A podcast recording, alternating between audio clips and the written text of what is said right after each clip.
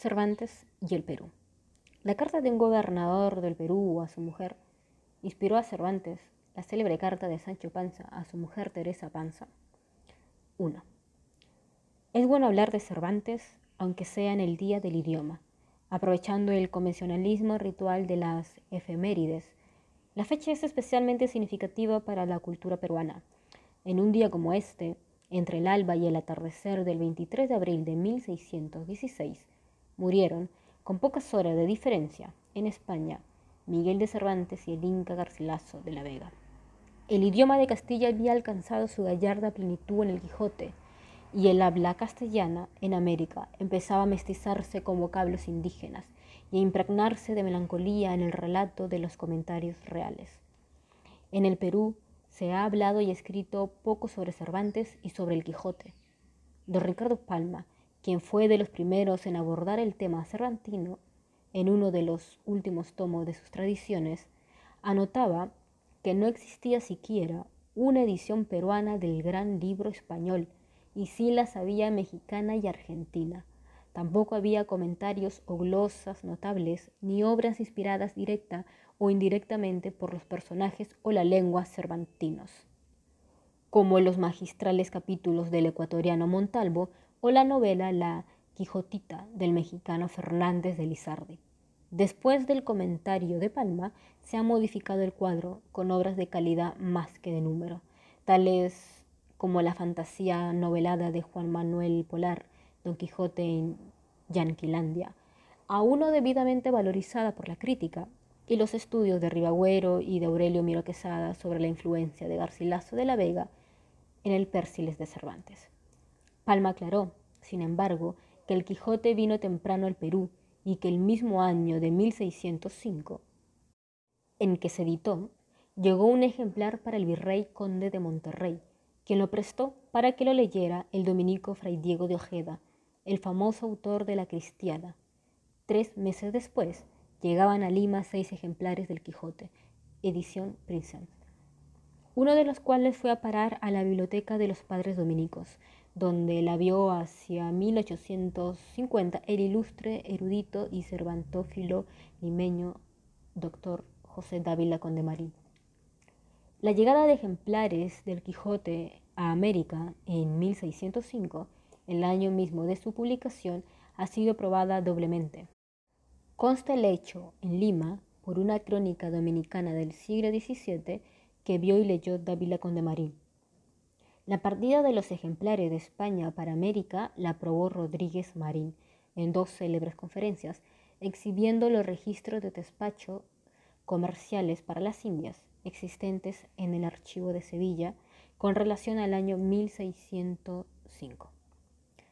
Según esos registros, se enviaron al Perú 84 ejemplares de la primera edición del Quijote y 262 a México, llamándosele en las partidas Don Quijote y Sancho Panza.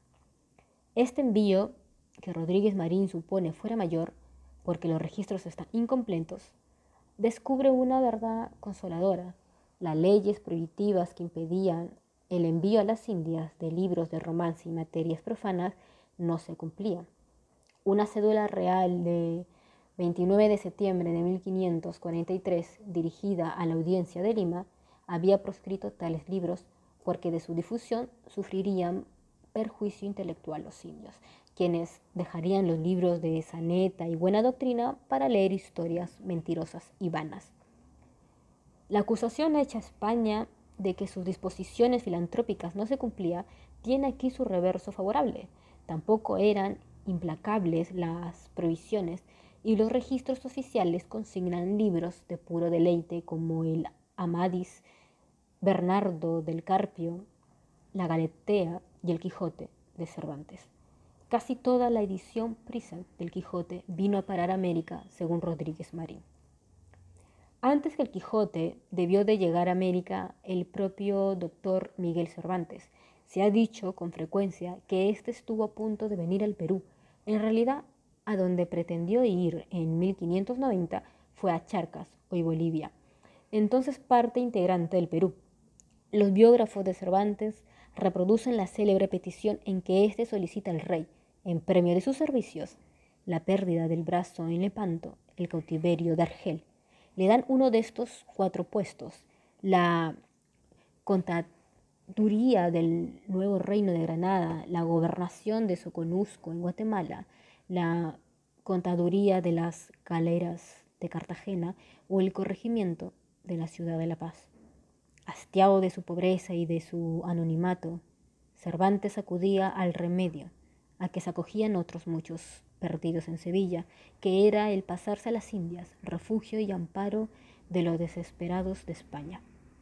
El creador de Sancho Panza pedía, como buen español de su época, una ínsola, pero el rey proveyó en 6 de junio de 1590, busque por acá en que se le haga merced. Y Cervantes se quedó en España, sin ínsola, para escribir el Quijote y para burlarse alegremente a través del dolor propio de su locura ajena. Quedan otras huellas de la vinculación de Cervantes con el Perú. Palma descubrió que Cervantes fue amigo de un hidalgo español avecindado en el Perú, don Juan de Avendaño, empleado en las cajas reales de Lima y de Trujillo, a quien envió un ejemplar del Quijote dedicado. Rodríguez Marín consigna el hecho de que en 1607, al anunciarse en el Perú la próxima llegada del virrey, marqués de Montes Claros, hubo en Pausa, capital de corregimiento de Barinacocha, una fiesta de cañas y sortija en la que salió el caballero Don Quijote y su escudero Sancho, quien echó algunas coplas de primor que por tocar en verdes no se refiere. Por último, Cervantes elogió a algunos poetas peruanos de su época en el canto de Caliope, publicado en la Galetea en 1585. Aparte de estos antecedentes, no es muy notoria la presencia del Perú en la obra de Cervantes. En el Quijote, el autor habla de los valerosos españoles guiados por el cortesísimo Cortés, pero no hay alusión al Perú. En el Persiles, las analogías de los bárbaros septentrionales con los incas de Garcilaso son bastante remotas. 2. Es posible, sin embargo, que en el Quijote y en uno de los más notables personajes de la novela inmortal, en Sancho Panza, haya un reflejo de las Indias y particularmente del Perú. Los cervantistas han expurgado y analizado detalladamente el Quijote y las novelas ejemplares, buscando las huellas autobiográficas que todo escritor deja en sus obras. En los personajes de sus novelas se ha buscado a personajes reales de su propia vida. Unos han creído encontrar en Don Quijote a un Alonso Quijada, hidalgo contemporáneo del pueblo de Esquivias, donde Cervantes se casó. Otros han visto en él a Martín de Quijano, veedor de galeras del puerto de Santa María, mientras otros aseguran que el tipo original y viviente de Don Quijote lo tomó Cervantes de Doctor Rodríguez Pacheco y su sobrina, doctora Melchora, vecinas de Argamasilla, cuyos retratos existen en la iglesia de este lugar. Inducción semejante se han hecho sobre los personajes de las novelas ejemplares, señalándose a los presuntos modelos vivos de Loaiza, del celoso extremeño y del licenciado Vidriera, en quien se quiso anacrónicamente descubrir al humanista alemán Gaspar Barth, traductor de la Celestina.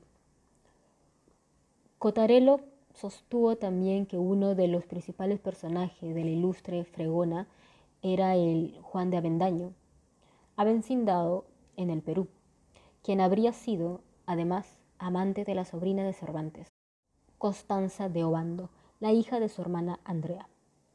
Estas atribuciones son naturalmente conjeturales y limitadas. Cervantes observó la vida ampliamente y del rico caudal de su existencia, de sus andanzas de soldado, de cortesano, de amigo de comediantes y cobrador de contribuciones. Extrajo muchos apuntes y notas psicológicas que utilizó y mezcló para los personajes de su ficción. Estos surgieron de la amalgama de la vida y del libre fantasía del escritor, pero todos tuvieron un fuerte sustrato humano y antecedentes concretos en la memoria del autor. Sancho Panza no es sin duda ningún contemporáneo preciso de Cervantes.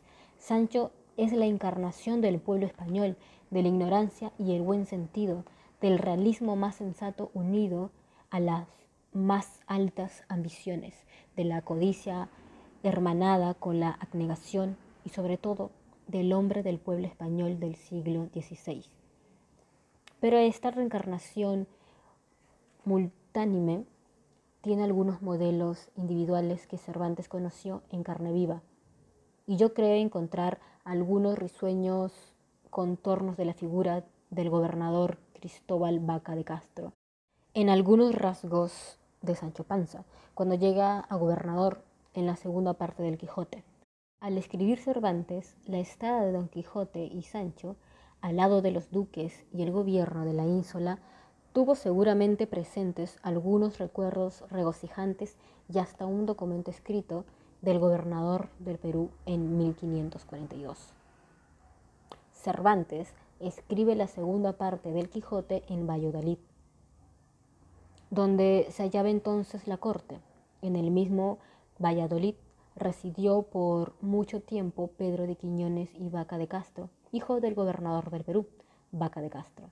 Don Pedro fue oidor en Valladolid hacia 1570, luego presidente de la Cancillería de Granada hacia 1578 presidente de la de Valladolid en 1583, cuando Cervantes acababa de regresar de Argel y se dedicaba a escribir comedias, y en 1589 en nombrado arzobispado de Granada. Por estos días, Cervantes pretende pasar a América y toma informes seguramente detallados sobre las Indias. Oye contar casos fabulosos de enriquecimiento y de ascensión social. Mientras su vida se desliza oscura y pobremente, en el momento en que el burgo se ha insurreccionado contra el castillo. Los villanos quieren ser nobles, los hijos de analfabetos y expósitos pretenden el hábito de Santiago y enlaces con linajes ilustres. Cervantes recogerá risueñamente todo aquel fermento de vida y le trasladará a su obra, con una ironía sin amargura. Sancho Panza confesará sencillamente al caballero del bosque que tiene una hija a quien cría para condesa. Es una sonrisa sin hiel, acogida de ternura y tolerancia profundamente humanas. En Valladolid pudo recoger Cervantes la tradición relativa a los manejos de vaca de Castro como gobernador del Perú como la familia de Vaca seguía viviendo en la ciudad y el hijo ocupaba situación preeminente, perduraría el recuerdo del ruidoso proceso que se le siguió a Vaca cuando regresó del Perú, acusándole de haber obtenido en él inmensas riquezas. El licenciado Vaca de Castro había ido pobre a pacificar a Pizarro y Almagro, y había regresado inmensamente rico. Desde América envió gruesos lingotes de plata obtenidos del repartimiento de los hijos de Pizarro, que puso en su cabeza y se dio maña para que esa fortuna no pasara por la casa de contratación de Sevilla, sino que llegase por la vía de Lisboa. Denunciado al Consejo de Indias, este mandó rematar sus bienes y apresarle en junio de 1545 en la fortaleza de Arevalo donde se le retuvo siete años. En 1556, defendido por su hijo, se le rehabilitó. Fue consejero real hasta que en 1562, decepcionado del mundo, se recogió al convento de San Agustín para pasar en quietud el resto de su vida. En 1567 hizo testamento y murió. Según Mendiburo, en 1588 fue enterrado en Valladolid, en la capilla mayor del convento de Santa Isabel Francisca, debajo del altar de San Juan. En 1614, el hijo de Vaca de Castro, llegado a arzobispo de Granada, hizo trasladar los restos de su padre, madre, abuela y hermana de Valladolid al convento del Sacromonte de Granada, construido por él en el lugar donde se hallaron los restos de doce mártires cristianos. Cervantes estaba en Valladolid entre 1613 y 1614, escribiendo la segunda parte del Quijote, cuando se hizo la traslación de los restos de Vaca de Castro a Granada. Pudo también haberlo conocido anteriormente, el año 1588, en que murió, en alguna de las veces que pasó por la corte de Valladolid. Vaca de Castro debió ser un personaje familiar en la ciudad. Los principales episodios de su vida y de su fortuna rodarían por el vecindario vallisoletano, y entre ellos el de la famosa carta de Vaca de Castro a su mujer, que Cervantes tuvo seguramente a la vista o recordó muy cercanamente cuando imaginó la carta de Sancho Panza a su mujer desde la ínsula. He aquí un documento peruano fechado en el Cusco, que sirvió sin duda de modelo para uno de los mejores pasajes de su libro inmortal. 3. Vaca de Castro estaba casado con doña María Magdalena Quiñones y Osorio, y tenía larga familia que sustentar. Eran dos varones, Antonio, que moriría en el Perú en 1560, y Pedro de Castro y Quiñones, y cinco mujeres, doña Guiomar, doña Leonor, doña Beatriz, que fueron monjas, doña Juana, que se casó con don Alonso de Osorio, y doña Catalina, que casó con Gonzalo de Cáceres. El padre tenía que pensar en el porvenir de su extensa prole. Desde el Cusco, después de derrotar y ejecutar a Almagro, Vaca de Castro escribió a su mujer una larga carta llena de encargos, redactada en la euforia del triunfo y del mando, en plena posición de una ínsula soñada y disipados los peligros del viaje, de la guerra y de la batalla en que su vida ocurrió riesgo sábado 17 de septiembre, dice refiriéndose a la batalla de Chupas, en que derrotó a Almagro. Me dio nuestro Señor la más gloriosa victoria que ha dado a capitán general en el mundo. En tanto que otros testimonios aseguran que, como Sancho, cuando su amo se batía en descomunales encuentros, Vaca de Castro se puso a buen recaudo durante el combate. La carta está fechada en el Cusco del 28 de noviembre de 1542, cinco años antes del nacimiento de Cervantes. En ella, Paca de Castro da encargos y consejos a su mujer, sobre todo en lo referente al dinero que le envía por diversos conductos y que ella debe mantener en absoluto secreto. Esta carta sería descubierta por los aguaciles del Consejo de Indias y constituiría una de las principales piezas de la acusación contra Vaca de Castro. Cervantes debió conocerla en Valladolid y tomarla como modelo para la sabrosa carta de Sancho a su mujer. Las reminiscencias son bastante claras, a pesar de que Cervantes retoca el modelo con su genial humorismo. El mismo introito a la carta trae ya una reminiscencia no apuntada del Perú.